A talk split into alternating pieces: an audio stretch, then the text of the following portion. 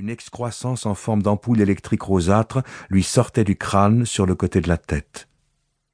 Mooney fit attention à ne pas laisser traîner la semelle usée de ses Oxford noirs dans la flaque rouge qui partait de la toile. Le sang de la victime continuait de dégouliner sur le trottoir. Pas très loin de là, il trouva un bloc de ciment d'environ vingt-cinq centimètres de côté sur dix d'épaisseur. Il devait peser dans les vingt kilos.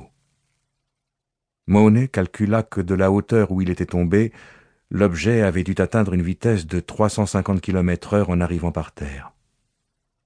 Il s'était cassé en quatre morceaux bien nets et pratiquement égaux.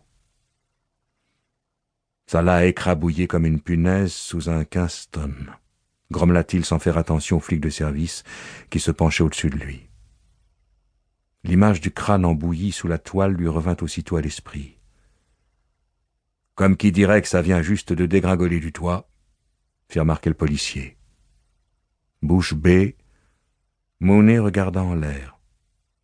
Yeux légèrement exorbités, il escalada du regard la façade de briques de l'immeuble. Ça a dû se détacher du rebord en surplomb.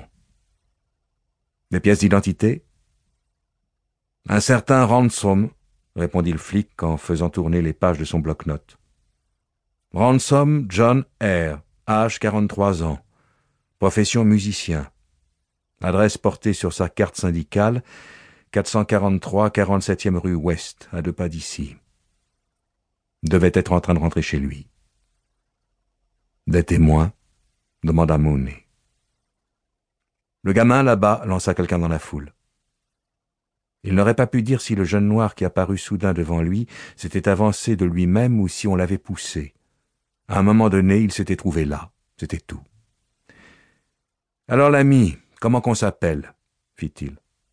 Cleveland. Cleveland quoi? Le jeune homme marmonna un nom qui alla se perdre entre les bruits de la rue et la trouille qui lui serrait la gorge. J'entends rien, Cleveland. Enlève les mains de ta bouche quand tu me parles. Alors, c'était quoi ce nom de famille? Le gamin avala sa salive un grand coup. Gaines. Monet leva les yeux sur lui et découvrit un gamin tout maigre et qui louchait. Il avait très peur, c'était évident.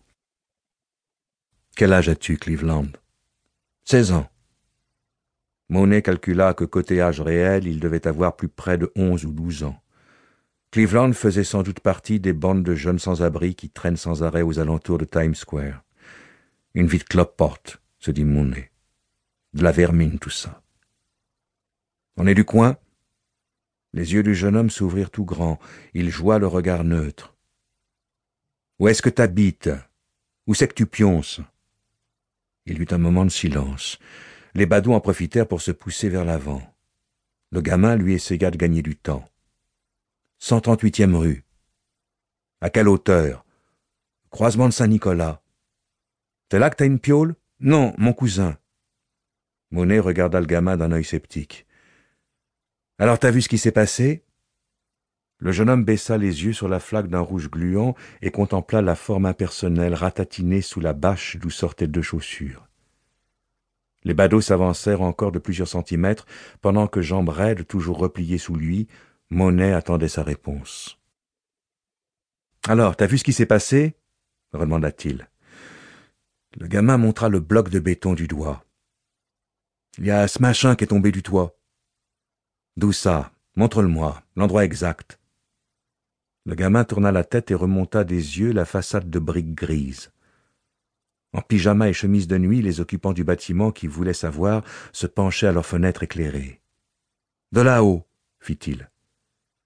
Des yeux, Monet suivit le doigt du gamin jusqu'à un endroit situé tout en haut du bâtiment, un peu à gauche et en surplomb de la dernière issue de secours. T'as vu quelqu'un le jeter? Le jeune homme regarda autour de lui, l'air mal à l'aise. Dis, Cleveland, t'as vu quelqu'un là-haut Ben, je... L'intérêt de Monet remonta.